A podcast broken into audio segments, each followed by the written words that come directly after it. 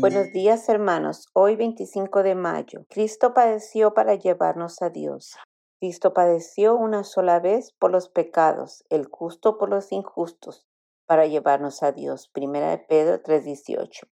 Cuenta David Kosov que cuando el rabino Mark estaba sentado con los ancianos de su sinagoga, se trató el caso de Yelto, el panadero. El rabino le comunicó al grupo de Yelto había recibido la harina que robaba el cocinero del ejército y que ahora tendría que ir a la cárcel durante varios meses.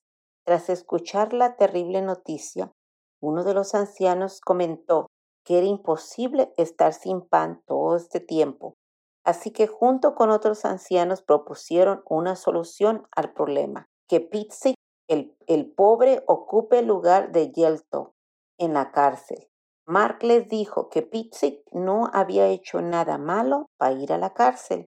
Entonces los ancianos dijeron, y tampoco Yelto, él cometió un pequeño delito, pero lo hizo por nuestro bien.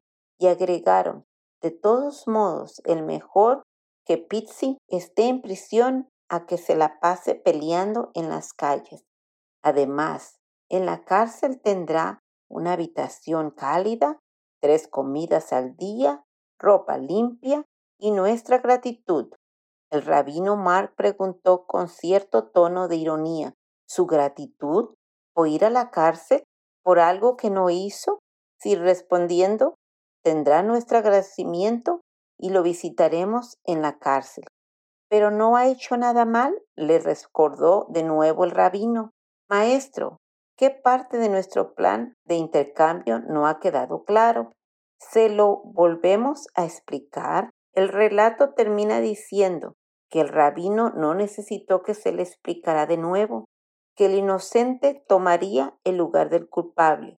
Somos nosotros los que sí necesitamos que se nos repita una y otra vez que Cristo, el inocente, tomó el lugar de la humanidad culpable.